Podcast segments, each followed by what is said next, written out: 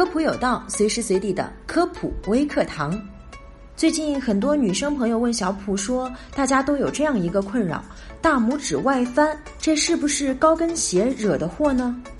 今天小普就来跟大家聊一聊拇指外翻那些事儿。拇指外翻是指拇指基底部关节出现骨性凸起，拇指会偏向第二指。研究发现，六十五岁以内的成年人患病率约为百分之二十三，六十五岁以上患病率更高，达到百分之三十六，而女性成人患病率大概约百分之三十。穿鞋人群的患病率超过赤脚人群，但在赤脚人群中，女性发病率仍是男性的两倍。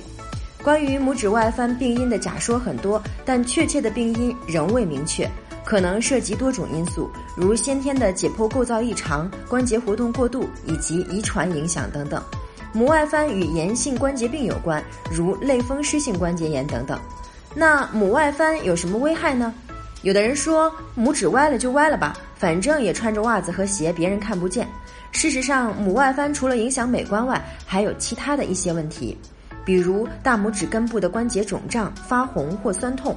比如出现老茧，由拇指和第二指互相摩擦引起；第三，脚掌反复或者持续的疼痛，由于足受力点往中间偏移引起；大拇指活动受限，有一些证据提示拇外翻会干扰步态和平衡，不平坦的地面可能会增加跌倒的风险。那拇外翻跟鞋有关吗？拇外翻主要发生于穿鞋的人群，特别是女性，所以人们时常认为鞋子不合脚会导致拇外翻，例如穿高跟鞋、尖头鞋等等。但一些女性在穿严重压迫脚趾指甲的鞋时出现拇外翻，而一些男性穿合脚的鞋却也出现拇外翻，所以鞋很可能是加重了拇外翻，而不是拇外翻的根本病因。那怎么缓解拇外翻呢？首先要明确的是，很少有研究证明保守治疗是有效的，所以不要幻想不做手术就能根治拇外翻。